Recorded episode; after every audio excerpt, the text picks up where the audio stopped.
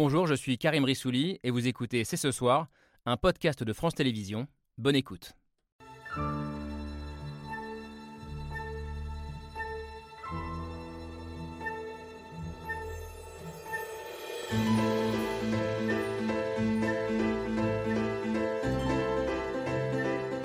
Bonsoir à toutes et à tous, très heureux de vous retrouver pour un nouveau numéro de C'est ce soir. Laurent Berger, leader de la CFDT mardi dernier, sur ce plateau. Je crois que la démocratie, c'est au-delà du suffrage universel. Je crois que la démocratie, c'est aussi l'exercice de la responsabilité et du pouvoir. Et que dans cet exercice de la responsabilité et du pouvoir, il y a un manque flagrant qui est d'écouter ce qu'est la réalité de ceux pour qui on, on réforme d'une certaine manière, c'est-à-dire le monde du travail. Depuis le 10 janvier, rien, nada, que dalle. Mais franchement, Pas ça- un contact. Rien du tout. Un coup de fil Parce de la Première ministre à toutes les organisations syndicales, un soir, un dimanche soir. Emmanuel Macron, il a votre portable, euh, Oui, Laurent Berger. Oui. Il n'y a eu aucun contact. aucun. Emmanuel Macron a bien le numéro de Laurent Berger, mais c'est par courrier que le président lui a répondu. Et pour l'instant, la porte du palais reste fermée à double tour, l'Élysée ayant renvoyé les syndicats vers Matignon et vers le gouvernement. Une réponse ferme, conjuguée à une éventuelle utilisation du fameux article 49.3 pour passer en force à l'Assemblée, qui nous amène à nous interroger ce soir. Ce bras de fer, dont l'épilogue sera connu en fin de semaine, est-il le symptôme le plus visible d'une démocratie à bout de souffle? Comment comprendre cette incapacité française au compromis? Faut-il blâmer l'Élysée, l'opposition, les syndicats? Est-ce une responsabilité partagée? La solution doit-elle enfin passer par un appel au peuple, par un référendum? Seule option selon certains pour sortir de la crise et éviter le ressentiment d'une partie des Français. Vous l'avez compris, nous sommes au début d'une semaine euh, cruciale. C'est ce soir, c'est parti. C'est parti, lundi 13 mars 2023, c'est ce soir avec Laura Adler. Bonsoir Laura. Bonsoir Karim. Tout va bien? Alors, je suis, je suis bien conscient que les mots sont un peu galvaudés. Euh, J'ai dit semaine cruciale, j'aurais pu dire semaine décisive. On a à chaque fois envie de nous rétorquer qu'on l'a dit la semaine d'avant, ce qui est souvent vrai. Euh, mais cette fois-ci, l'enjeu est bel et bien euh, considérable, n'est-ce pas, nos enchères? On est d'accord là-dessus? Ah, à c'est- sympa. Heureux de vous avoir avec nous ce soir, directrice déléguée de la rédaction de, de l'Express. Vous nous disiez en préparant l'émission, cette semaine sera, ce sera soit grave, soit très grave. On va en débattre. Vous pointez notamment un, fort, euh, un risque de fort ressentiment euh, d'une partie de la population, un ressentiment qui s'ajoute à d'autres ressentiments plus anciens, euh, ce qui renforce l'inquiétude générale. Du ressentiment. Alors, je crois que vous en avez déjà, vous, Marie-Pierre de la Gontrie. Bonsoir. Bonsoir. Soyez la bienvenue. Comme tous les sénateurs d'opposition, vous êtes en colère depuis, depuis ce week-end, sénatrice socialiste de Paris, en colère depuis le déclenchement au Sénat de la procédure dite du vote bloqué pour raccourcir les débats, en attendant peut-être le déclenchement à l'Assemblée de l'article 49.3, euh, qui serait pour vous un nouveau passage en Ce n'est force. pas du ressentiment, mais c'est oui, c'est de la colère. C'est de la colère, on, on va en débattre euh, dans un instant, notamment avec Pierre Cazeneuve. Bonsoir, soyez Bonsoir. le bienvenu, euh, Pierre Cazeneuve. Semaine cruciale donc pour, euh, pour la majorité, euh, qui part à la chasse aux voix des députés d'opposition, notamment chez les Républicains, pour éviter une désillusion et pour faire passer le texte. Vous êtes le député Renaissance des Hauts-de-Seine et merci d'être- d'avoir accepté de venir débattre ce soir. Ce bras de fer sur les retraites est-il, je le disais en- en- dans le sommaire, un signe de plus, un symptôme de plus d'une cinquième République, c'est toujours la cinquième, hein, euh, à bout de souffle On va en débattre. En tout cas, c'est ce que vous pensez, vous, euh, Fabien Scalona. Bonsoir. Journaliste pour, euh, pour Mediapart, également docteur en sciences politiques. Euh, une République à bout de souffle. Voilà si ce, ce texte qui est ici, publié dans la collection Libelle du, du Seuil. Une cinquième République qui accumule, selon vous, les contradictions, les archaïsmes et qui est responsable, je vous cite, de la crise de régime euh, que vous analysez dans ce, dans ce texte, texte qui est aussi lu, regardé par certains sénateurs. Euh, il a même été brandi dans l'hémicycle euh, il y a quelques jours lors des débats sur la réforme des retraites. Là, je crois que c'est un gloire. sénateur Alors, socialiste. socialiste. Voilà. Euh, vous trouverez peut-être sur votre chemin ce soir Jean-Michel Apathy. Bonsoir. Bonsoir, moi je suis un défenseur de la CRE. Oui, j'allais le dire. Grand défenseur de la Ve République. Merci d'être là. Une très belle constitution, très subtile, très intelligente Très et robuste. très utile. Pour ceux qui ne vous ont pas reconnu. Elle est un peu vieille. Éditorialiste notamment sur France 5. Oui, elle date de 58. Euh, vous êtes Vous savez, sur les, France 5. Eh non, les- commencez les pas le débat. Américains, ils vivent avec une constitution pas- qu'ils ont écrite en 1776. Jean-Michel, je présente, je, présente, je présente tout le monde. On lance le billet et on commence le débat. Euh, effectivement, vous avez déclaré votre flamme auprès- au, au général de Gaulle dans votre livre Oui, qui s'appelait c'est le, vrai, c'est vrai. Le dernier cadeau du général, euh, si vous racontiez ce jour de 62 où les Français ont voté par référendum pour l'élection du président au suffrage universel. Euh, et d'ailleurs, le référendum permis par cette constitution de, de 58, c'est ce que vous demandez aujourd'hui pour essayer de sortir par le haut de cette, euh, de cette séquence. Enfin, qu'en pense l'historien de ce plateau? Bonsoir Jean Garrigue. Bonsoir. Soyez le bienvenu, merci d'être avec nous. L'un des grands spécialistes de cette 5 République, mais aussi des anciennes, euh, quatrième, troisième, quatrième beaucoup moins solide que la, que la cinquième. Vous êtes le président du comité d'histoire parlementaire et politique. J'adore ça, tout le monde veut débattre, mais d'abord le billet de Pierre Michel. C'est parti.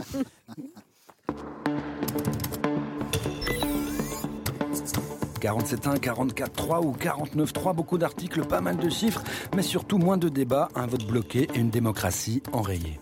Une société qui ne règle pas les conflits, mais qui en reste à la concertation entre ceux qui sont d'accord, est une société qui se fragilise. C'est passé. Pour 195 contre 112, le Sénat a adopté. Samedi, le Sénat a adopté le projet de loi sur la réforme des retraites. En acceptant ce 44-3 du Sénat qui s'apparente au 49-3 de l'Assemblée nationale. Une réforme adoptée grâce au 44-3 et un vote bloqué. Vous avez utilisé l'obstruction réglementaire en allant chercher ce bouquin au fin fond d'une armoire poussiéreuse. Avant ça, il y avait eu l'article 47.1, un article qui permet l'accélération des débats, voire pour certains l'annulation de toute forme de débat. Ce pays que, que j'aime beaucoup, la France, cette belle république, ressemble de plus en plus à une monarchie présidentielle. Démocratie en péril, retour de la monarchie, aveu de faiblesse ou coup de force. On a entendu euh, effectivement des mots euh, comme coup de force, coup d'État qui n'ont rien à voir avec ce qui se passe. Ce qui se passe, c'est que ça passe et que ça casse. Je crois que quelque chose a été cassé cette semaine, ici dans la Chambre haute, et laissera des traces et pour longtemps. Heureusement, il y a l'Assemblée. On ne veut pas utiliser le 49.3. On n'a pas envie, on se réveille pas le matin en se disant ah, tiens, on aimerait bien faire le 49.3. La réforme des retraites toujours à la recherche d'une majorité parlementaire. Le gouvernement à la chasse aux voix des députés.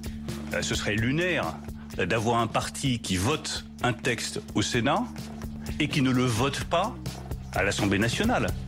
Face à des républicains encore indécis, le sort du gouvernement en sursis. C'est le choix entre la grosse Bertha ou la roulette russe. On fait ce qu'on peut, pas toujours ce qu'on veut. Je vous redis volontiers ce que la Première ministre a déjà eu l'occasion de dire. Nous ne voulons pas de 49-3.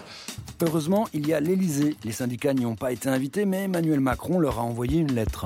Je ne sous-estime pas le mécontentement dont vous vous faites le porte-parole, dit Emmanuel Macron aux syndicats à la fin de cette lettre. Une lettre, pas un dialogue, donc encore moins un débat. Ce matin, vous avez des mots beaucoup plus durs que ça, hein, Monsieur Berger, pour répondre à la lettre du président de la République. Oui, mais je pense que c'est une forme de bras d'honneur. Ouais. Appelons ça un geste.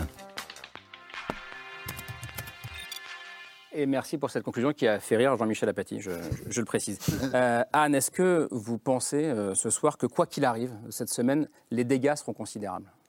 Bah, là, on voit pas très bien comment ça peut bien se terminer, même, enfin, euh, quels que soient les, les, scénarios, on va dire. Euh, euh, le scénario où, bah, le, le, les, mettons que les LR votent finalement. ce qui est, ce qui est l'enjeu de cette semaine. Ce qui est l'enjeu de la, cette semaine. Je pense que c'est le scénario pour le gouvernement qui est le moins pire, parce que, euh, bien entendu, dans ces cas-là, il va y avoir des questions de se disputer la légitimité, légitimité du Parlement qui vote une loi qui avait été annoncée par le président élu, donc quand même ça s'appelle une légitimité ouais. politique, euh, qui est qui va être disputée par la légitimité, on va dire, de la rue et de l'opinion, qui ont ce petit plus qu'il euh, est, il est, il est vrai que le président a été élu, ça c'est sûr, euh, mais contre une candidate épouvantail, on le sait, euh, qui a fait un meilleur score qu'il y a cinq ans. Donc euh, c'est quand même un, un, problème politique, il le sait depuis le départ. Il a dit tout de suite,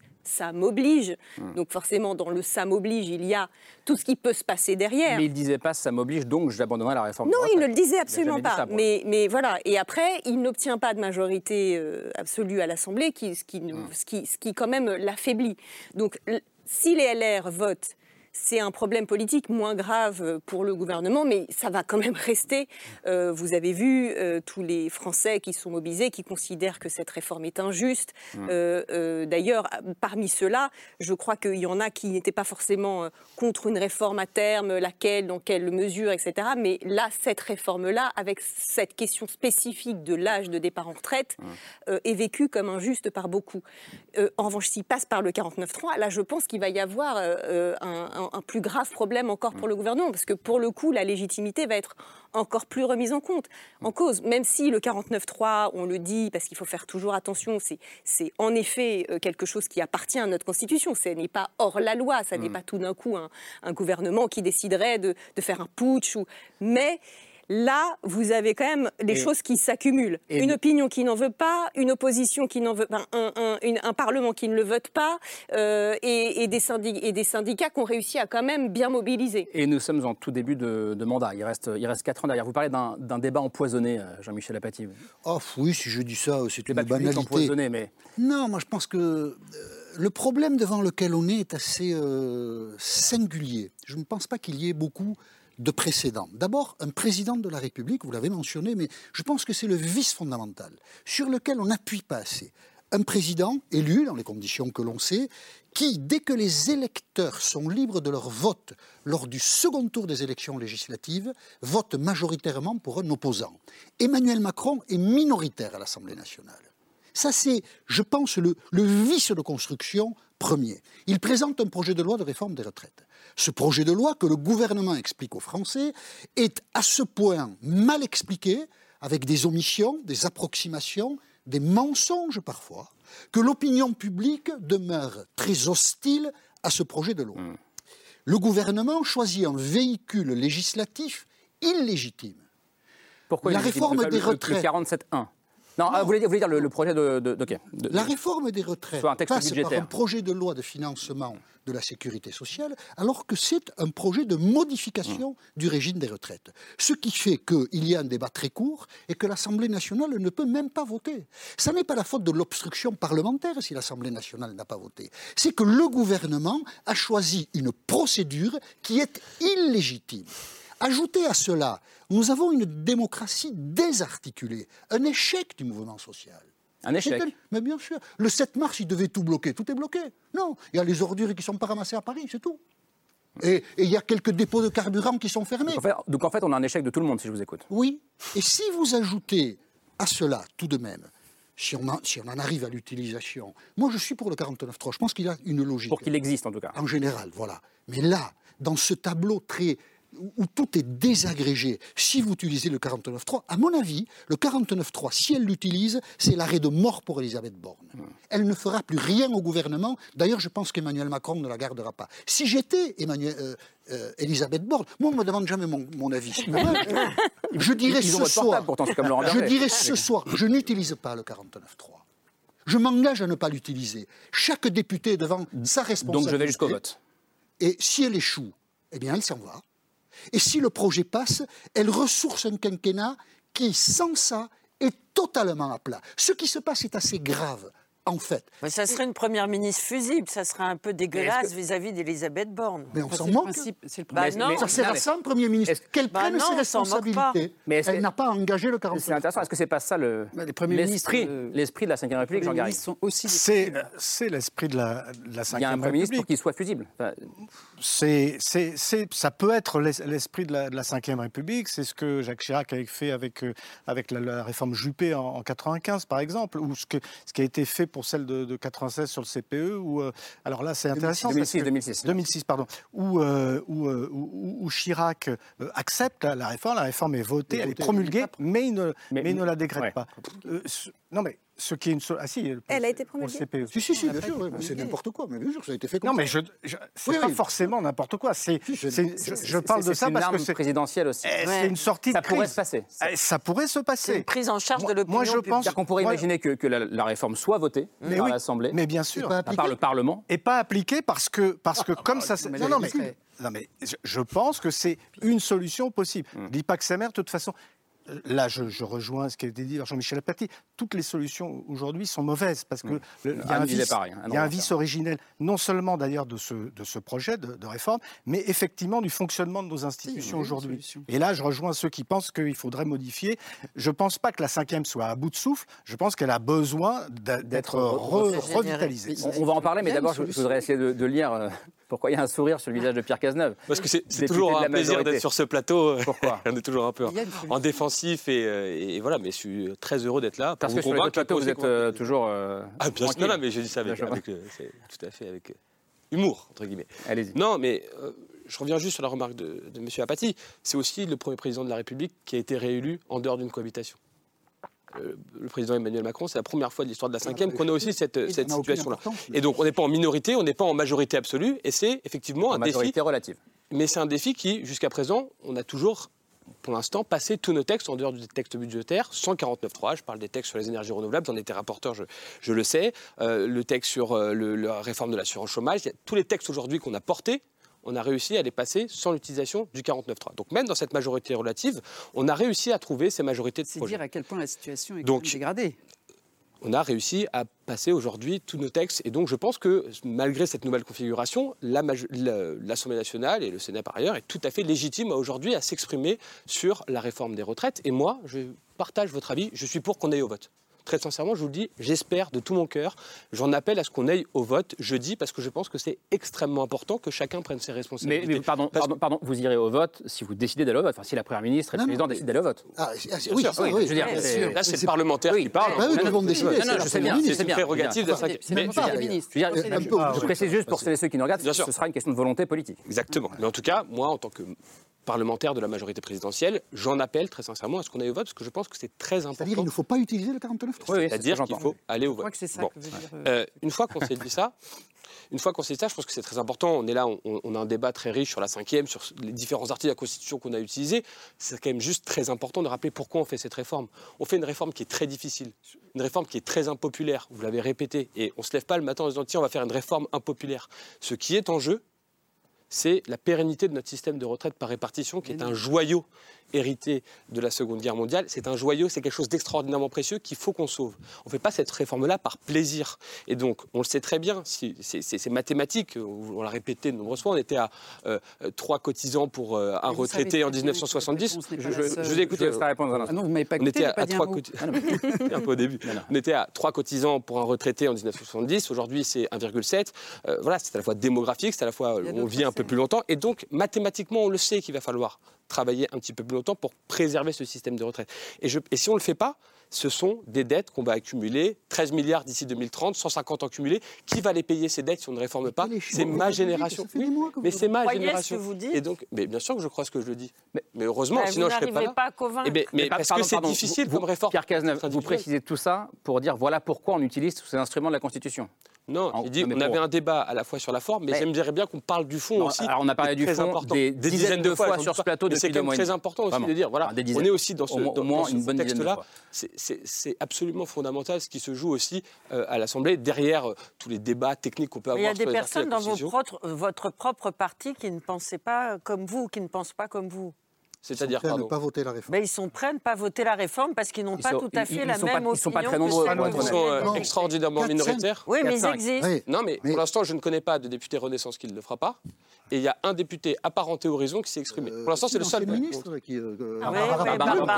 entre une hésitation entre. Je ne parle pas à sa place, mais entre pour et l'abstention, mais elle n'a pas dit qu'elle voterait. Marie-Pierre de la bah, Le sujet, euh, enfin, j'entends, hein, et moi j'ai entendu ces éléments de langage euh, pendant des jours et des jours au Sénat. Bon, incontestablement, les Français n'ont pas entendu ce que vous dites. Et je, mets de côté le fait que la question des, retraites, c'est une question de recettes et que vous n'avez jamais voulu euh, qu'on discute d'autres choses comme recettes que euh, les cotisations des salariés. Je ferme la parenthèse. Mais le sujet qui est posé aujourd'hui, c'est effectivement euh, l'état du fonctionnement démocratique, c'est-à-dire comment fait-on pour faire passer une réforme populaire ou impopulaire, j'ai envie de dire, peu importe, au fond, euh, pour associer les gens, pour faire que, la démocratie sociale fonctionne, pour faire que le président de la République ne considère pas que dès lors qu'il veut quelque chose, ça doit être, et euh, faire en sorte que le Parlement travaille normalement. Donc, euh, qu'est-ce qui est un peu effrayant dans la période? C'est bien tout ça. C'est-à-dire, quand on voit Laurent Berger, qui est quand même pas euh, l'avant-garde de la révolution prolétarienne. Dire euh, ce qu'il dit. Non, mais voilà, donc euh, ça, doit résonner un peu, parce que les gens sont comme ça. C'est-à-dire qu'on entend Martinez, on se dit Ah, bah oui, mais bon, c'est la CGT. Très bien. Mais quand quelqu'un comme Laurent Berger, qui a accepté par le passé d'autres réformes des retraites, ça lui a été suffisamment reproché, tenir des propos aussi, aussi durs. Il parle de bras d'honneur fait à la démocratie sociale. Donc on, on voit bien quel problème. Quand on voit comment ça se passe au Parlement, parce qu'effectivement, euh, ce qui s'est passé à l'Assemblée, vous le savez, on ne partage pas tous l'ambiance qui était. N'empêche que le, Parlement, le, gouvernement a choisi un véhicule législatif qui contraignait le Parlement. Et moi, je l'ai vécu au Sénat. On a eu euh, à peu près tous les deux jours un nouvel outil constitutionnel, mais qui était là pour, euh, pour bloquer la discussion parlementaire. Donc, au final, où est la légitimité Il faut reconnaître, juste une petite incise, il faut reconnaître qu'au début, il y a eu un peu d'obstruction parlementaire de la part de l'opposition de gauche au Sénat non, mais c'était. Quand on dit un peu, c'est euh, un euphémisme. Nous, avons. Non, non, non, mais ça n'atteignait pas. Vous dites pas uniquement à l'Assemblée. Pas uniquement à l'Assemblée. Nous avons considéré au Sénat que nous voulions être les relais du mouvement social et de la manifestation du 7 et donc l'article sur le report de l'âge de la retrite. Mais pour ceux qui ont suivi, car il y a quand même des personnes qui suivent les débats au Sénat, c'est quand même euh, formidable. Euh, on n'a pas fait de guignolade. Tout ça a été extrêmement sérieux, robuste. Bref, la question et après, et maintenant. Et, après, on va y aller, mais juste, il y a une question que peut-être des gens qui nous regardent se posent. L'article 49.3, il a été utilisé euh, sous François Hollande également, sous l'ancienne, euh, enfin, l'ancienne ancienne majorité. Pourquoi est-ce que cette fois-ci c'est davantage dans une démocratie? J'essaie de comprendre pourquoi. Ah, mais moi, je prétends pas que l'article 49.3 euh, soit une atteinte à la démocratie. Parce que c'est une réforme qui touche très précisément la vie quotidienne, elle impacte la vie de chacun. c'est une réforme qui a été très mal expliquée. C'est une réforme qui suscite de l'angoisse. C'est une réforme qui, les députés sont incapables de la voter. Et là, ce n'est pas la cinquième qui est en cause, c'est la, la mécanique de fabrication de la loi mmh, mmh. par rapport à cette histoire-là qui est problématique. vous dites, Fabien Le 49.3, quand Michel Rocard l'utilise, je ne sais pas combien de fois, c'est sur des projets de loi qui n'ont pas un impact aussi direct sur la vie quotidienne des gens. Je trouve qu'il y a une forme les mots sont excessifs parce que je le suis quelquefois, rarement, de crime politique à faire ah une réforme. Des... Oui, c'est un peu excessif. D'accord, d'accord, je retire. Je retire. De crime. À, faire, à faire une réforme sur un sujet de vie quotidienne de cette manière-là. C'est pour ça que spécifiquement le 49.3 est illégitime. Vous savez pourquoi il existe le 49.3 Pour mettre un terme à l'instabilité ministérielle. Il y a des chiffres qu'il faut rappeler. 99 présidents du Conseil en 65 ans de Troisième République, 18 présidents du Conseil en 12 ans de Quatrième République. C'est pour, ça que, ah, c'est pour ça que De Gaulle fait le 49.3 il avait raison. Fabien Escalona, je ne vous ai pas encore entendu. Euh, vous dites que tout ça, ça, ça montre surtout notre incapacité au compromis, au fond. Oui, mais ce qui a été dit par, par Marie-Pierre de la Gontrie sur, sur l'incapacité à inclure des, points de vue différents qui se sont exprimés? Mais là-dessus, je crois qu'on est nombreux euh, à le dire. Tous les projets de loi ou qui ont, fini par aboutir à la 49.3 n'ont pas euh, occasionné euh, ce genre, cette diversité d'opposition, un, un, mouvement historique, un mouvement ouvrier, un mouvement de protestation sociale qui a un caractère historique. on a des, nombres de manifestants, je veux dire, qui, qui, qui sont complètement euh, exceptionnel. Euh, si on compte, il euh, faudrait presque remonter jusqu'à jusqu'à mai 68. Ça fait suite quand même. si, non, mais depuis, si, ça fait suite quand même à deux, deux, deux, trois ans. Il y en a eu plus au printemps 1984 contre, la contre la réforme de l'école. En tout cas, dans les ordres de grandeur de 2010 et de toutes les réformes de, Oui, en tout cas sur, les retraites. Et depuis, je rappelle qu'il y a trois ans, il y a quand même trois ans, il y a eu un mouvement social qui lui aussi était exceptionnel parce que sa durée était, euh, était exceptionnelle, qui avait été créée par les retraites, qui avait suscité la même diversité d'opposition et qui avait abouti justement à un 49-3. Et donc, on, a vu là une sorte de, passage en force qui est effectivement un, coup de force, un coup de force euh, institutionnel. Mais l'incapacité au compromis, est-ce qu'elle est uniquement de la faute du gouvernement et du président de la République? C'est bah, lui qui porte la responsabilité de, cette réforme et qui a essayé de l'avancer. Comme vous toujours être deux pour faire un compromis. mais là, moi, où je peux euh, rejoint d'ailleurs un des termes que Karim a employé pour, pour, résumer votre livre, c'est le terme de crise de régime. Je pense qu'on y est un peu, et pas que à cause du gouvernement, pour le coup. Hmm. Euh, je pense que euh, ce qui se passe, en gros, si on va à, gros traits, euh, ce qui s'est passé, c'est que les Français ont estimé euh, au cours des dernières décennies que l'alternance entre les deux grands partis de gouvernement, qui étaient le, Parti socialiste et euh, RPR, UMP, LR, etc., euh, était un choix qui ne les qui ne les satisfaisait plus, bon, ça on peut le dire quand même, vu, qu'ils ont tout envoyé euh, balancer, balader, euh, parce qu'ils jugeaient, euh, à tort ou à raison, que malgré des oppositions de, de campagne, et, etc., finalement, on finissait toujours par gouverner un peu avec la même politique sur des grandes décisions du destin national, on va dire, et notamment vis-à-vis de la mondialisation, etc. Bon. Donc, en 2017, qu'est-ce qui se passe? C'est qu'ils envoient balader ce, cette vieille alternance entre mmh. le PS et euh, la droite euh, euh, classique. il arrive, à mon avis, un autre choix qui ne les convainc pas non plus, entre en gros le macronisme qui balaye extrêmement large, d'ailleurs dont on n'arrive toujours pas à avoir une définition, qui se vit comme le camp de la raison, les seuls à vraiment euh, euh, être euh, responsables et à pouvoir balayer depuis la droite d'Armanin jusqu'à Papendiaï, ça fait quand même beaucoup. Hein. enfin, avec les alliances électorales souscrites à l'occasion de cette réforme, on voit quand même de plus en plus, c'est pas tellement en même temps. Oui, et que de, mais oui, mais j'essaye juste de, voilà. Et de l'autre côté, vous avez maintenant en gros une opposition qui n'apparaît pas comme très crédible et qui n'apparaît pas comme euh, pouvant relever le gant d'une politique euh, qui, c'est-à-dire un diagnostic, une délibération commune qui peut amener à, autre chose euh, de, que, ce qui est proposé. Et je D'où la crise de régime pour vous? Ah oui, vraiment, c'est une crise de régime. Nous n'avons pas un faux choix, un, un autre choix qui n'est pas, qui n'est pas acceptable. D'ailleurs, la meilleure preuve, c'est que... Oui. C'est la, la crise des partis c'est la crise de la représentation. Ça n'a rien à voir avec la crise des institutions. Mais rien Mais je n'ai pas dit que c'était les institutions. D'ailleurs, 2017, 2017, parce qu'on réécrit l'histoire comme ça. 2017, la droite aurait dû succéder à la gauche. Il n'y a pas Mais il y a eu Pénélope Fillon. Ah oui, alors ça, c'était pas prévu ça. Mais c'est pas parce qu'il y a eu hein. Pénélope Fillon qu'on va changer les institutions. Enfin, dans ce pays, dès qu'il y a un problème, il faut changer les institutions. Arrêtez de taper sur Elisabeth Borne, Pénélope Fillon et les femmes là. Bah, c'est François Fillon. C'est François Fillon, mais c'est François et Pénélope tous les deux, ils y ont mis du leur, hein, faut bien le dire. Mais, juste, allez, juste. En France, dès qu'il y a un problème, on pense que changer les institutions, c'est résoudre le problème. Quels sont les problèmes de la France aujourd'hui? Les finances de l'État, les finances de la protection sociale le, la difficulté à mobiliser euh, des, fonds très importants et associer l'opinion publique au choix à faire pour lutter contre le réchauffement climatique, de l'argent pour l'armée, parce que, parce que la guerre est là. Mais vous pouvez changer les institutions si vous voulez, vous avez toujours les mêmes problèmes. C'est ridicule de changer les institutions. Une crise de régime ne veut pas forcément dire changement des institutions. On peut être ah, dans une crise. C'est ce qu'on comprend. Ah bah non, alors quand on est à bout de souffle, comme vous le dites. oui, non, mais finalement, on peut, euh, paradoxalement, je ne fais pas un focus sur les institutions dans le livre. J'explique un régime, c'est plus que justement une, constitution. Mais on va, on va quand même un peu se, rejoindre sur ce plan-là, parce qu'on peut dire effectivement que les oppositions ne sont pas à la hauteur, etc. Ce n'est pas mon sujet, c'est qu'il y a des gens qui sont au pouvoir actuellement.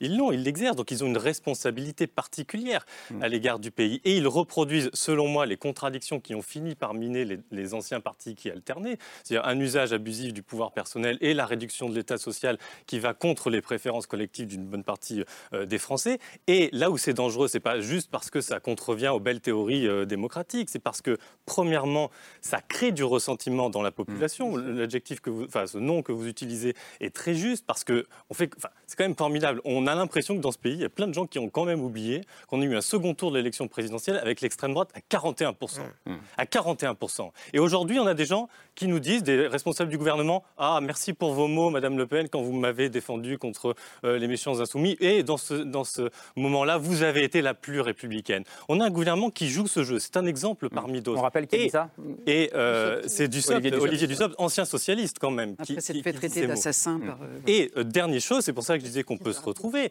c'est que quand même, c'est moi, là où ça m'inquiète, et c'est ça qui a motivé la, mm. rédaction de ce livre, c'est qu'on est face à, des défis qui sont énormes. C'est-à-dire qu'en trois petites années, qu'est-ce qu'on a vécu pour des gens de ma génération qui ont vécu dans une, quand même une relative quiétude dans un petit pays occidental paisible depuis, depuis ma naissance, les gilets jaunes. Années, on se tape la pandémie, on se tape euh, le retour de la guerre euh, sur le, sur le continent européen avec la montée des autocraties. Je ne mets pas les, les, gilets jaunes au même niveau euh, que tout ça. Et on se tape le péril et la catastrophe climatique. Et face à ça, moi je ne suis pas naïf. Il va falloir non seulement de la solidarité, mais aussi de la discipline collective. Mmh. Et je pense qu'on n'obtiendra aucun de ces deux piliers en gouvernant de cette façon et, en violentant le, pays de cette façon. Pierre Cazeneuve, juste sur cette question du, ressentiment, qui est un mot qui est partagé d'ailleurs par des observateurs de gauche comme de droite. Hein. C'est parce est-ce que vous le craignez très fortement? Je pense qu'il faut faire euh, évidemment toujours très attention et, les propos qui ont été tenus, je ne les partage pas tous. Je pense que la responsabilité, elle est, elle est partagée. Après, moi j'ai siégé à l'Assemblée nationale. Euh, je veux dire, l'opposition, l'obstruction parlementaire, elle n'est pas euh, du fait de la majorité. Partagée avec l'opposition, si j'entends bien. Non, mais très fatalement. Non, mais, vous avez choisi le mauvais véhicule. Mais il n'y a, jamais eu, a jamais eu autant d'heures de débat sur une réforme de retraite que celle-ci. J'ai entendu les propos de M. Apathy. 2010, toutes les autres. Non, mais non, je ne partage pas vos propos, justement. Il n'y a jamais eu autant de débat, que ce soit à l'Assemblée ou au Sénat.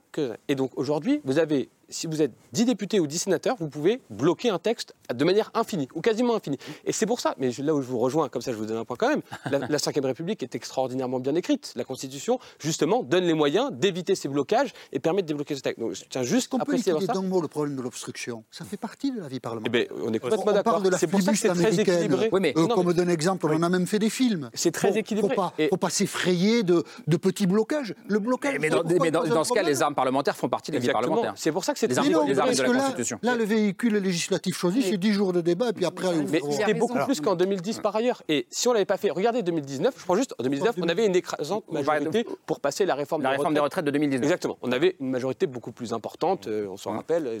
Bon, elle est passée. Qu'est-ce qui s'est passé? Mais non, il y a eu, il y a eu 20, enfin oui, elle est pas passée, mais il y a eu 20, non, mais il y a eu 20 000 amendements de, de, blocage de la part de, de la France insoumise à l'époque. Qui, et donc il n'a pas le 49 bah, ah bon, c'est quoi alors? Bon, quand Emmanuel Macron et Édouard Philippe, ils n'étaient pas tout à fait raccord et que c'était beaucoup plus simple. Non, mais là, vous êtes en train de réécrire. Je suis désolé. C'était beaucoup plus simple de passer tout au laminoir du 49-3 en disant c'est la faute de l'opposition. Vraiment, absolument pas. si je peux me permettre, c'est absolument pas ce qui s'est passé. Mais bon, on ne oh, bah, pas d'accord là-dessus. Il y avait une majorité écrasante pour faire cette réforme et ils n'ont pas eu le temps, ils n'ont pas pu la voter parce qu'il y avait un blocage. C'est pour ça qu'on utilisé 49 3 Donc c'est pour ça aussi qu'il faut faire attention aussi quand on, quand on parle de, déni de démocratie ou de. Hmm. C'est vraiment. Parce que là, on, crée du ressentiment aussi. Moi, ce qu'on dit, et j'essaye de le dire je, suis un citoyen avant tout, je suis un très jeune député. Je pense qu'il faut aller au vote. Les Français nous ont mmh. élus pour débattre autour de cette réforme des retraites. On a eu le temps de débattre. Je vous jure qu'on a eu le temps de débattre. Non, on a eu tout à fait. Non, non, mais on a eu tout le temps pour débattre, tout le temps nécessaire. Et les amendements que vous avez déposés, avec tout le respect que j'ai pour la Chambre haute et pour vous, Madame la sénatrice, le Sénat, la Chambre haute. Euh, pardon, pour le Sénat, il y a eu. Vous avez fait des amendements d'obstruction. Vous l'avez joué, et, et c'est pas grave. Je veux dire, mais il faut l'assumer. Vous avez joué l'obstruction. Et à la fin, effectivement, ça nous a surpris en bien de voir que les sénateurs et les sénatrices étaient... En gros, en gros, en gros chacun joue sa partition. J'entends non, ce moi, j'ai pas, pas de problème avec l'utilisation des outils constitutionnels ou réglementaires. Euh, par parenthèse, c'est quand même la première fois que je vois une assemblée parlementaire, en l'occurrence le Sénat, demander au gouvernement l'application d'un article de la Constitution contre elle-même. Donc ça, c'est quand même un peu plus baroque, parce que c'est ce qui s'est passé avec la demande du vote bloqué. Euh, d'habitude, c'est plutôt pour forcer euh, une majorité. Je pense que Mais, sénateurs, vous avez envie d'aller au vote. C'est ce qui, qui m'ennuie. Vous, vous ont élu pour voter. Pourquoi vous n'aviez pas voulu voter Ce qui m'ennuie quand je vous écoute, c'est que j'ai l'impression que vous n'avez pas compris que cette réforme était de toute façon mal née. Euh, et qu'à partir du moment où elle était totalement incomprise, et je dois dire assez mal expliquée par quelques-uns de, des ministres qui ont fait des loupés de communication absolument terribles, euh, comment dire, se surajoute. C'est pour ça que moi, voilà, le 49.3, c'est une arme euh, normale et légitime. Le problème, c'est que c'est un empilement de, situations euh, mmh. qui, euh, euh, anormales et en tout cas peu fréquentes, qui fait qu'au bout du compte, on a l'impression qu'il n'y a aucune trace de légitimité sur, sur aucun plan. Et c'est pour ça que nous, on est en train de travailler sur la question du référendum. Parce que, et pardon, pardon mais avant de parler du référendum, c'est peut-être pour ça que vous pouvez rejoindre Pierre Cazeneuve sur le fait que vous souhaitez que l'Assemblée aille au vote ce jeudi. Oui, de la même manière qu'on a souhaité que le Sénat vote. Mais, mais à la différence, simple, bah, on est élu pour voter. après, il y a autre chose dont on parle peu, c'est le bouger euh, radical. Le macronisme est mort au Sénat l'autre soir. C'est-à-dire que désormais, désormais, euh, LR et le, le En même temps, vous voulez dire Voilà. La jambe gauche, jambe droite. Moi, j'avais compris, enfin, j'ai pas toujours bien compris ce qu'était le macronisme, mais j'ai compris qu'il y avait mm. l'histoire du en même temps. Mm. Donc, euh, qui avait d'ailleurs beaucoup séduit mm. lorsqu'il a été, lorsqu'il s'est présenté. Et en beaucoup d'électeurs de gauche, notamment. Là, on est vraiment main dans la main, puisque, et c'est pour ça que je ne sais pas comment les choses vont se poursuivre ensuite mais j'ai envie de dire, au fond, le vote, euh, peu importe peu importe comment tout ça va se passer, parce que de toute façon, on est dans une situation de crise et de chaos. C'est-à-dire que le problème, c'est quelle est la légitimité qui va être celle du président de la République demain et comment va-t-il poursuivre le fait d'exercer son pouvoir? Jean Ça, c'est plus inquiétant. Jean Garry. Oui, là-dessus, je, suis d'accord, mais de toute manière, la, légitimité du, président, elle, elle, a été remise en cause au, lendemain même du second tour d'élection présidentielle à partir du moment où on sait que ce président est élu par défaut. Législatif. Non, non, non, il dit présidentiel. Présidentiel, d'abord. Mais si, à partir du moment où on sait que le président est élu par défaut, il est élu pour barrer la route à, Marine Le Pen il est élu mais, mais, une partie. Mais, pardon, pardon en, 2017, on pourrait dire la même chose. pareil, il n'a pas eu ce problème. Oui, Pour 2017, on pourrait dire la même chose. On pourrait dire la même chose pour 2017. Mais alors, c'était périphérique dans mon propos. Ce que je, ce que je voulais dire, c'est qu'à mes yeux, à mes yeux, le, vrai problème, c'est que l'alternance droite-gauche, suivie par euh, ce qu'on appelle le, macronisme, la théorie du, ruissellement, n'ont fait qu'amplifier le dégoût, la, scission entre les citoyens et leur classe politique. C'est ça le vrai problème. Comment s'exprime cette, cette Donc vous dites quoi? Comment crise de quoi? Crise de citoyenneté? Crise, de... citoyenneté d'abord et crise de, de crise de, la démocratie qui n'existe pas qu'en France d'ailleurs, mais qui est particulièrement forte. Le résultat, le résultat, c'est qu'ils n'ont fait qu'amplifier les extrêmes et que ces extrêmes-là ont des, ont des pratiques politiques qui, qui, ne cadrent pas avec ce que pourrait être, j'allais dire, l'efficacité démocratique.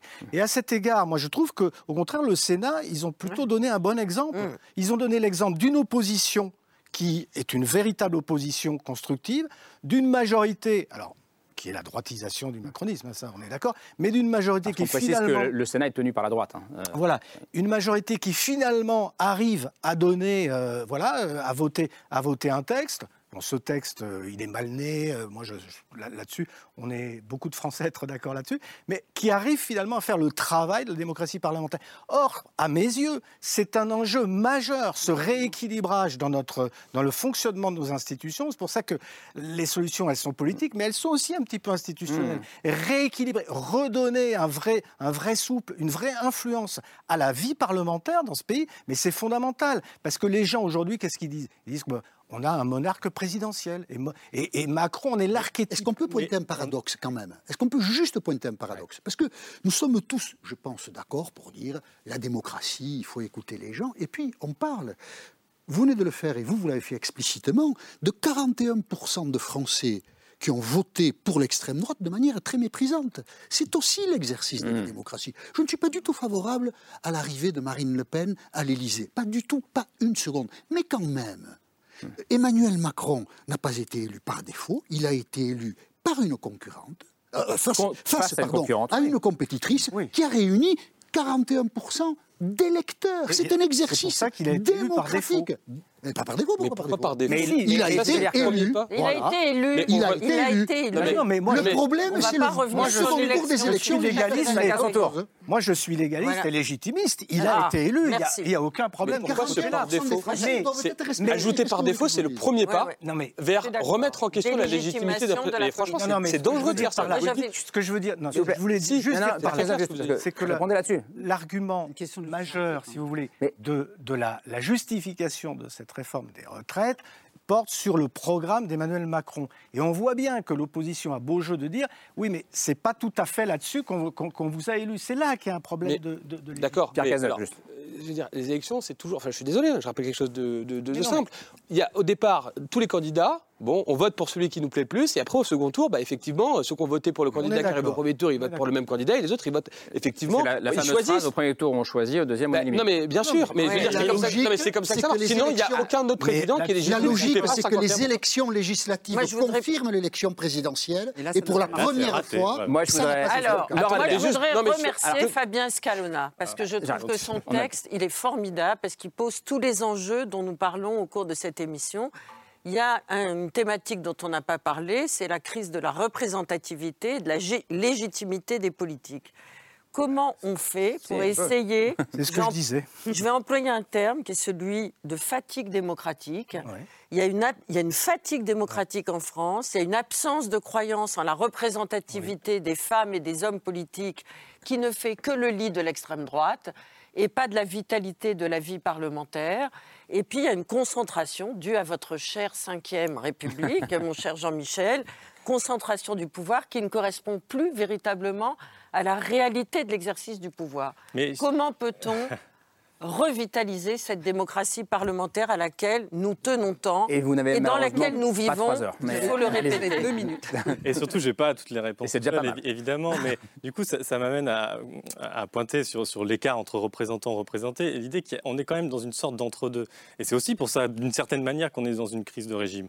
Parce que euh, le livre n'est pas forcément un brûlot contre la cinquième. Alors, euh, je, je, le dis avec les préférences que j'ai aujourd'hui, on me transplante en 1958, j'aurais probablement été hostile à la cinquième pour mm. des tas de raisons euh, que, je ne vais pas détailler. Mais je reconnais qu'il y avait une cohérence et que l'esprit qui était adossé à la lettre de, de, la Constitution n'est pas celui qui est respecté par Emmanuel Macron. Il y avait un esprit que moi je trouve pas génial sur le plan démocratique, mm. mais un esprit aussi plébiscitaire des fois. C'est-à-dire mmh. que face au constat d'un blocage ou d'un doute sur la légitimité, le général de Gaulle, qui est quand même un des concepteurs euh, de, ce régime, euh, eh bien, avait le réflexe de dire on retrempe sa légitimité dans l'onction euh, populaire. Mmh. Et parfois, ça ne marchait pas. D'ailleurs, il est parti à cause de ça.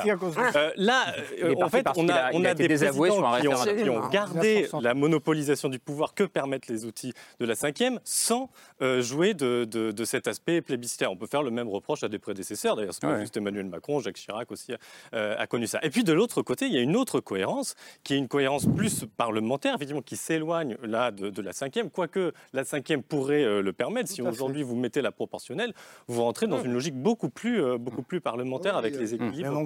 Tout en restant dans la cinquième Tout en restant dans, dans, la cinquième. Attends. Euh, et il y, a beaucoup, voilà, il y a beaucoup aussi on y est dans la proportionnelle. préjugés sur la proportionnelle. mais, qu'est-ce qu'on fait alors Ça peut se changer par la proportionnelle. Et outre, outre la proportionnelle, il y a plein, il y a plein d'outils que justement je ne vais pas détailler pendant trois heures, mais qui permettent en fait d'élargir en fait le nombre de personnes, de parties prenantes euh, qui peuvent intervenir mm. euh, au cours mm. des, débats, de la fabrique en fait de, la décision publique. Et vous avez des tas d'autres ouvrages, moi j'ai 50 pages, mais vous avez des, tas d'autres ouvrages de a été créé par le président de la République. On a eu le grand débat, on a le Conseil national de la refondation. Mais c'est ça le problème, la conférence citoyenne. Je reprends juste la main sur le début de votre euh, réponse sur la question plébiscitaire. Au, fond, la question du référendum, parce que certains sur ce plateau bah, le, demandent, notamment Jean-Michel Apathy. Il n'est pas seul, pardon, regardez-moi, il n'est pas le seul en France. Ah, ah non, je parlais à la caméra. Il n'est pas seul à le demander en France et on en parle, on en débat juste après. C'est l'image du jour, signé Hugo Bernard.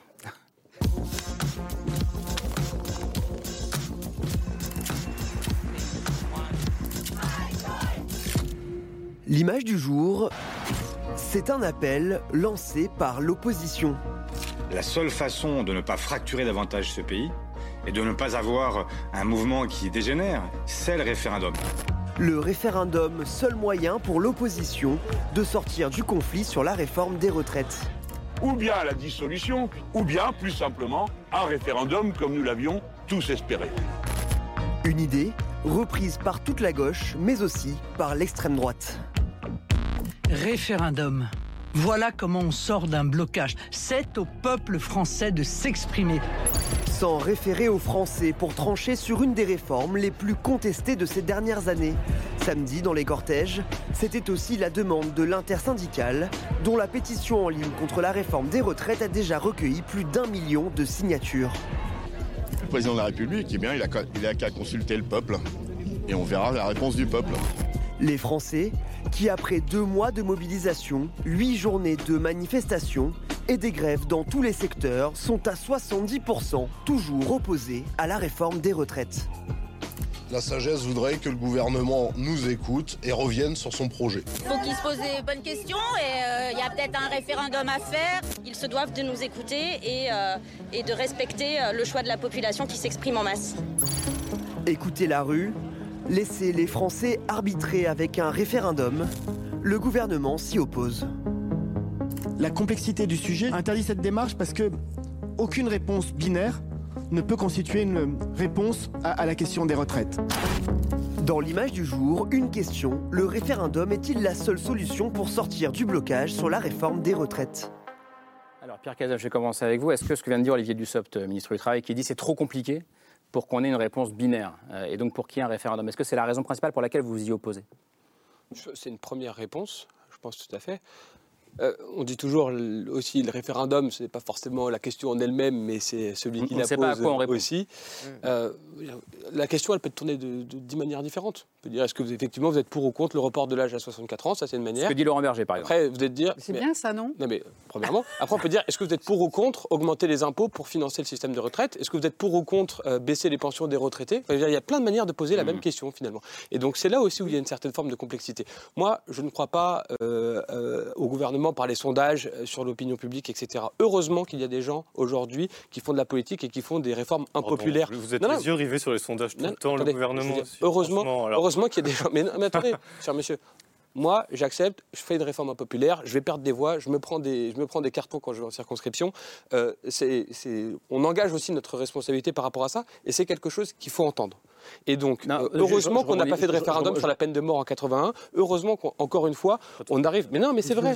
Mais non, c'est pas un vieil argument. Je pense que c'est très important. Je peux juste vous répondre simplement. Vous pouvez la répondre complexité du sujet. Jean-Michel Apathy. l'impression de nous avoir répondu de manière très complète. Non, non, mais Jean-Michel Apathy, partisan du référendum. La complexité du sujet, Olivier Dussopt. Nous avons fait un référendum en 1992 sur la monnaie unique. Vous croyez que c'était simple? Le traité de Maastricht, 140 pages, en juin 1992. La Constitution européenne. En juin 1992 quand euh, l'humanité publie le traité de Maastricht, c'est le numéro qui s'est le plus vendu pour l'humanité.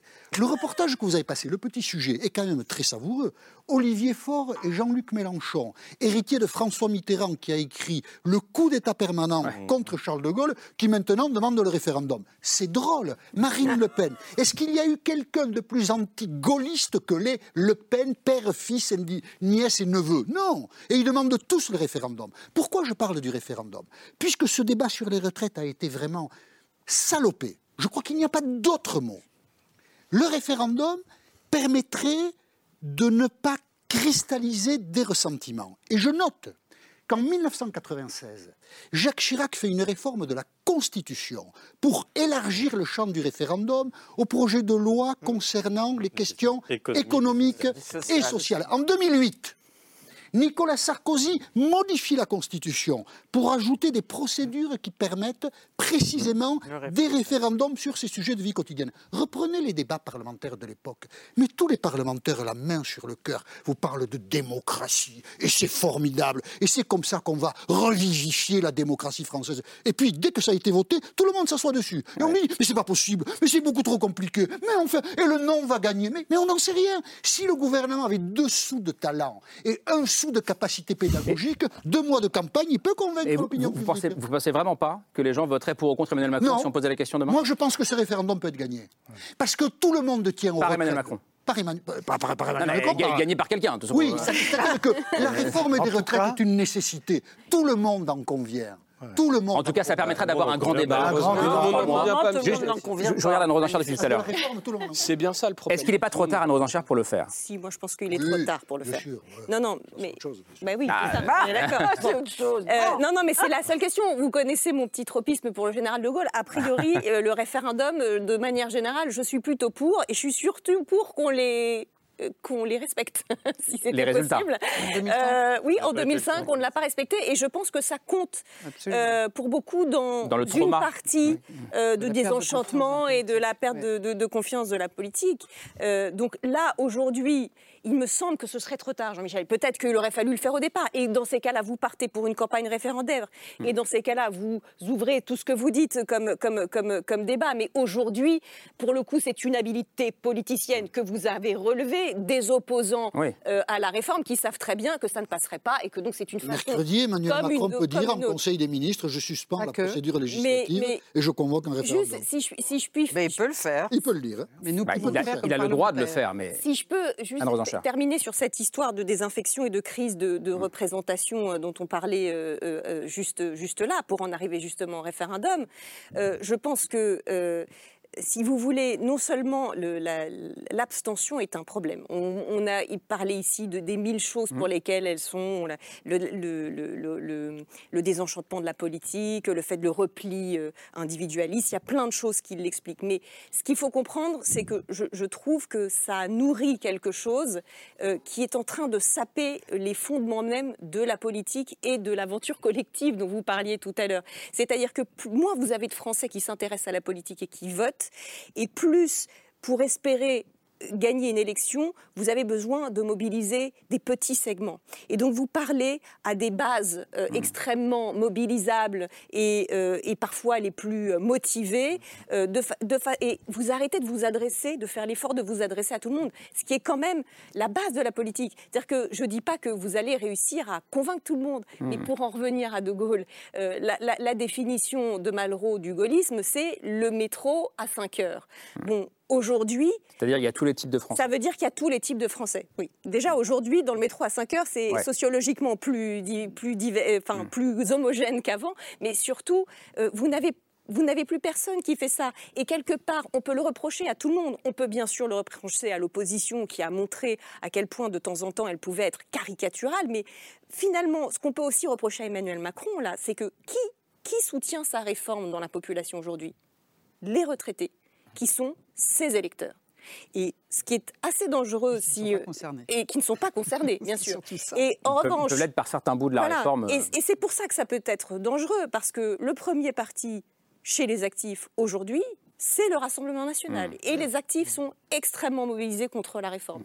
Donc, il faut, il faut vraiment que chacun sorte de ses clientèles pour aller mais rediscuter. Peut-être que, peut que, pour sortir de ses clientèles, le référendum pourrait être une solution. il ne pas faut pour pas ce texte-là. Mais... Tous les, électeurs, les électeurs de Marine Le Pen dans quelque chose d'infréquentable et, arrêter de s'adresser à eux. Mmh. Parce que vraiment, ce serait une erreur politique. D'abord, une erreur philosophique. Mm.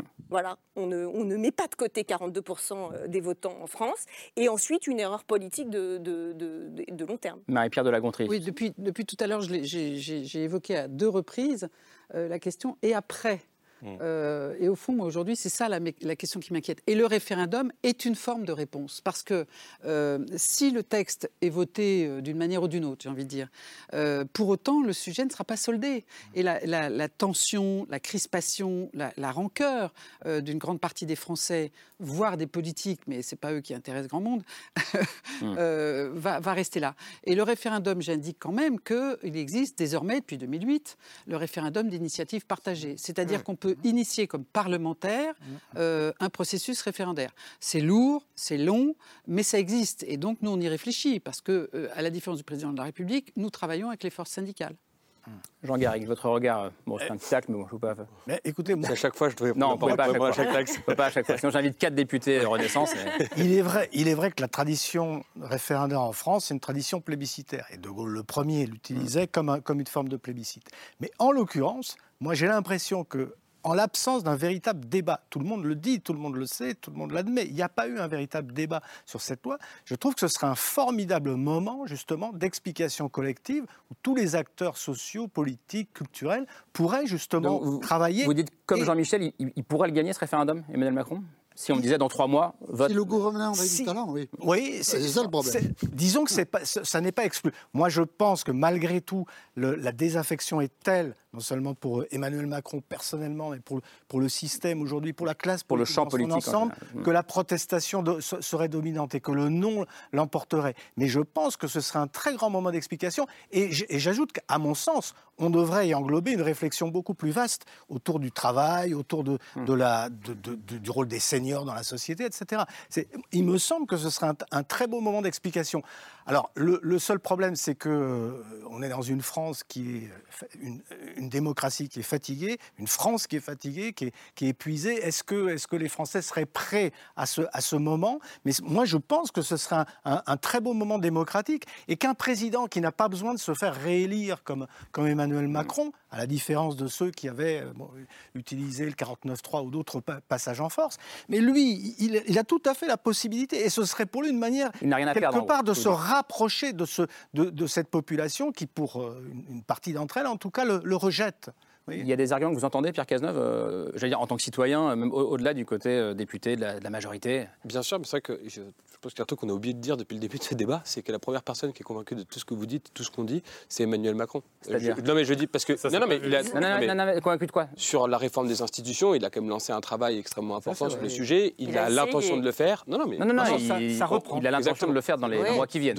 et donc. C'est une blague. Bah, comment ça, c'est une blague Je vous dis la vérité. Donc, lui, je pense. Réintroduire le cumul on prend les paris. allez-y, allez-y, allez-y. Il y a plein de pistes qui ont été évoquées. Il y a la respiration démocratique. Franchement, encore une fois, je ne sais pas quelle, copie sortira, mais les consultations sont en train d'être lancées par rapport à ça. Et je pense qu'on aura un débat à nouveau très intéressant. Il a vu euh, Nicolas Sarkozy, François Hollande pour leur parler de ça. Mais donc, encore aujourd'hui. Il faudra consulter euh, au-delà, si je peux me permettre. Bah, bien sûr. c'est une précision que, mais, je donnais. Mais voilà, donc je pense qu'effectivement, il faut qu'on ait un débat, mais de la même manière que la, Constitution a évolué euh, en 2008, je pense que la base de la cinquième est une bonne base et qu'il faut évidemment la faire évoluer l'adapter à notre temps. Peut-être un petit point de comparaison international aussi. Je ne le ferai pas sur les retraites en, vous parlant de tous les autres pays qui sont à 65 ans. Mais euh, je veux dire, ça se passe pas beaucoup mieux en Italie, ça se passe pas beaucoup mieux en Angleterre, ça se passe pas beaucoup mieux en Belgique, euh, avec des systèmes, à chaque fois, j'ai fait exprès de prendre des systèmes à la fois très très différents, euh, on va dire purement de côté. Donc, moi, je, suis un, optimiste, je, suis désolé. Et donc, j'ai l'impression qu'on euh, on est là, on se morfond dans, une société qui marche pas, il y a plein de problèmes. Effectivement, il y a plein de choses à faire, effectivement, tout n'est pas parfait, je suis d'accord. après, moi, je pense que les Français, ils ont choisi, je, suis légitime, je pense que les Français, ils ont choisi la configuration actuelle de l'Assemblée nationale, qui est une configuration qui n'est pas en majorité absolue, ils veulent que les gens se parlent, et vous voyez qu'il y a de la confrontation. Ils ont choisi euh, au scrutin majoritaire une situation issue de la proportionnelle, en gros. Chaque fois qu'ils ont pu, ils ont voté contre, ils ont voté pardon, pour un opposant à Emmanuel Macron.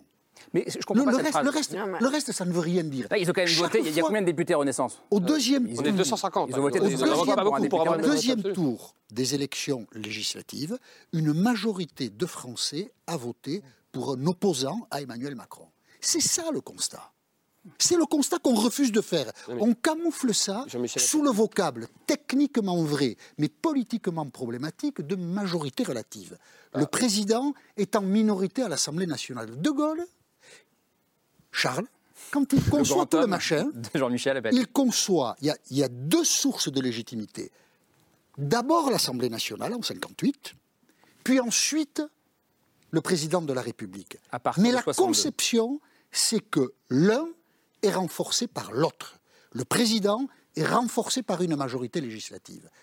Reprenez des déclarations de Marine Le Pen au tout début de la campagne des législatives. Quand Jean-Luc Mélenchon, c'est pour répondre à Mélenchon, dit Je suis candidat au poste de Premier Votez ministre. Mélenchon Premier ministre.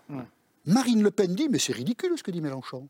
Parce qu'un président de la République, il y a deux déclarations comme ça. Après, elle ne le dira plus, mais il y en a deux.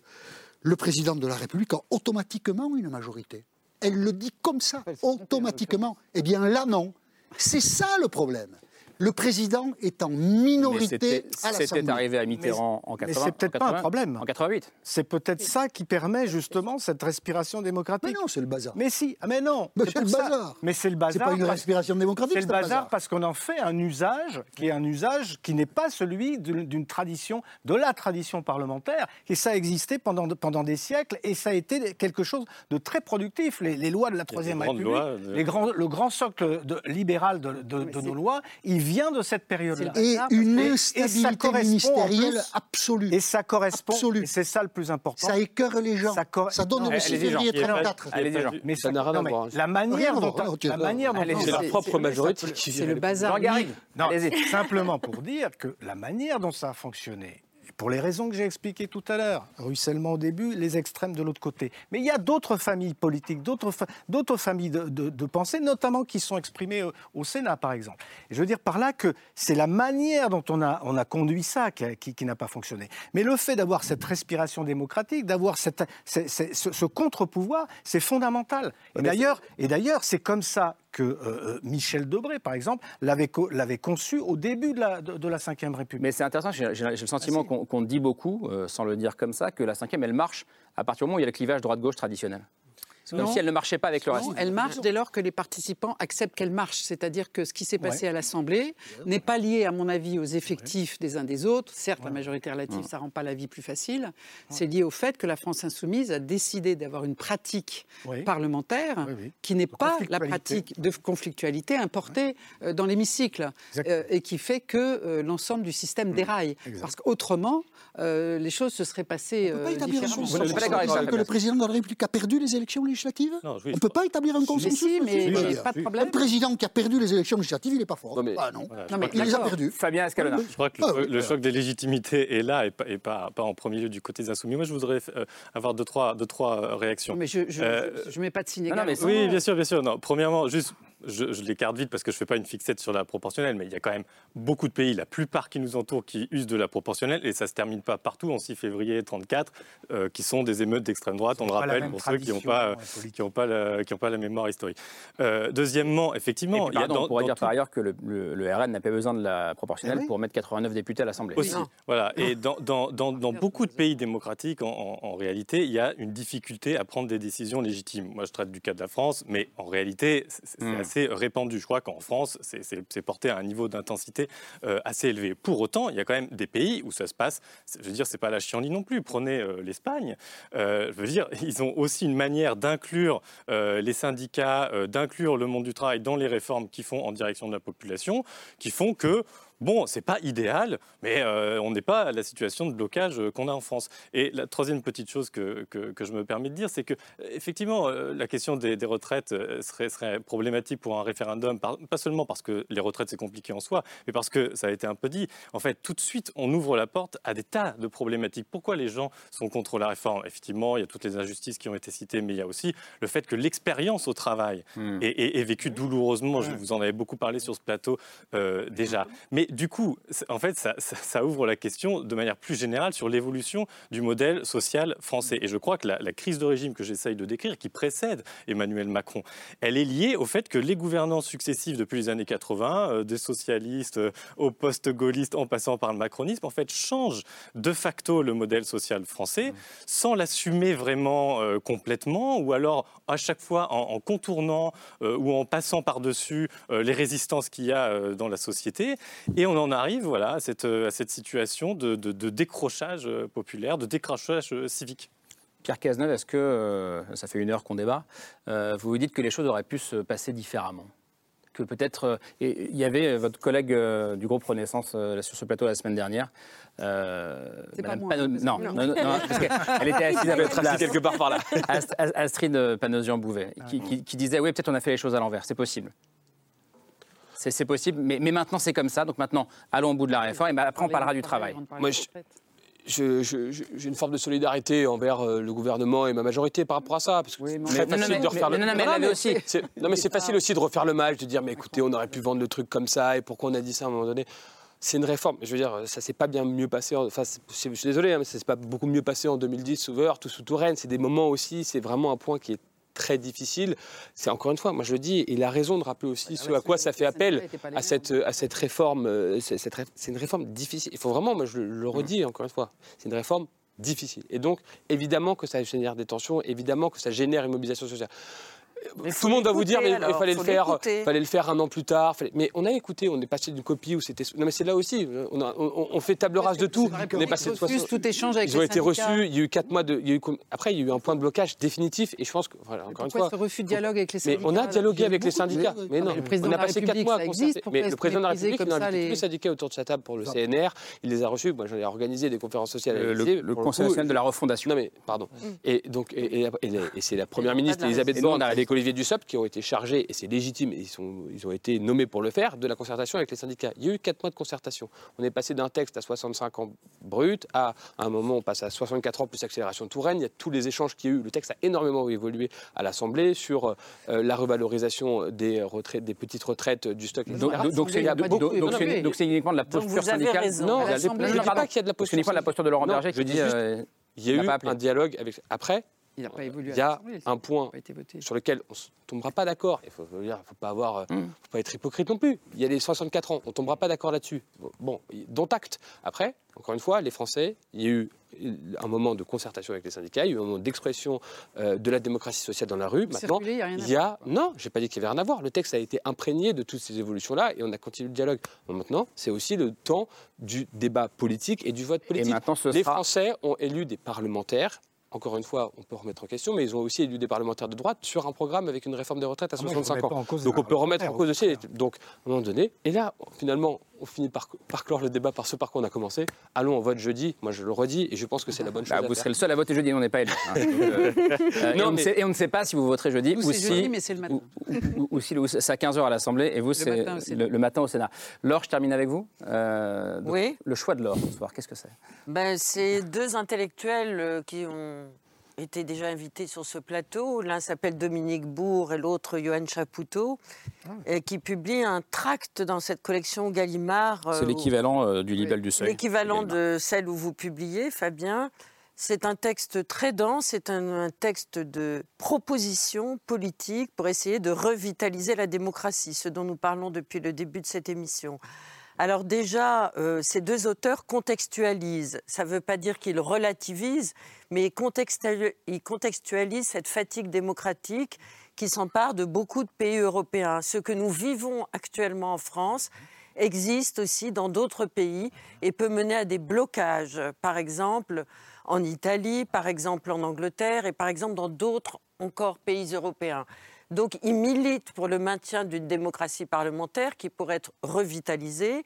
Il pense que l'écueil de cette fatigue et cet essoufflement démocratique que nous traversons avec beaucoup de difficultés, une absence en apparence très forte de dialogue entre les syndicats et les gouvernants, est peut-être dû à la construction par Emmanuel Macron, là je reviens à la France, d'un hypercentre. Les deux auteurs ne pensent pas que la possibilité de gouverner au centre, dans un centre extrême, soit une proposition qui pourrait maintenir la démocratie pendant des décennies.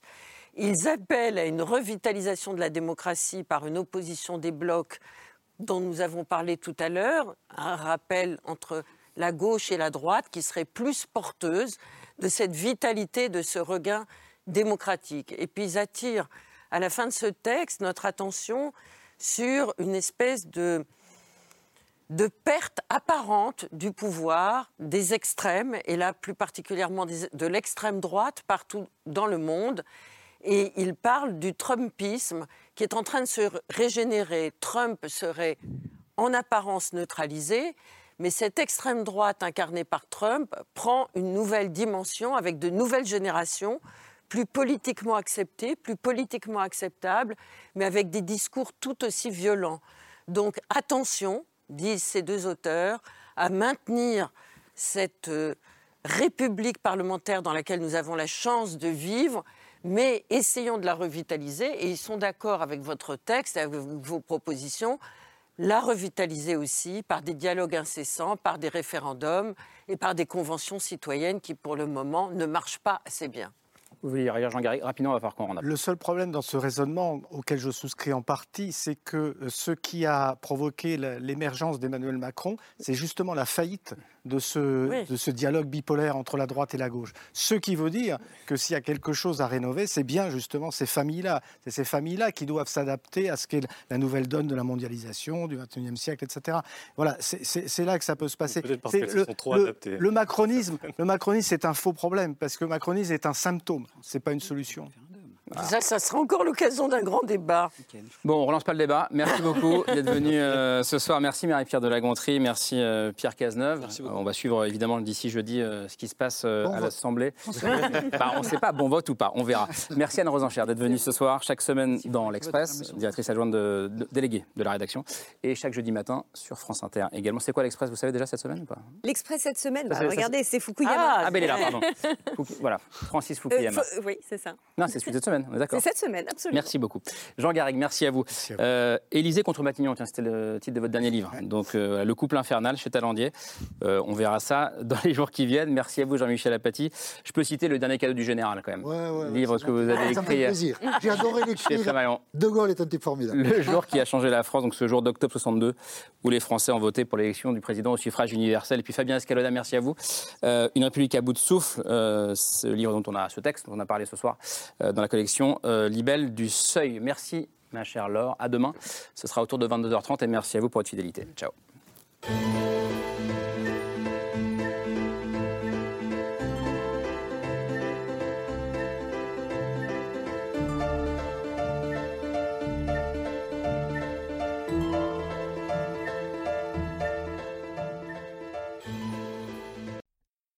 C'était C'est ce soir, un podcast de France Télévisions.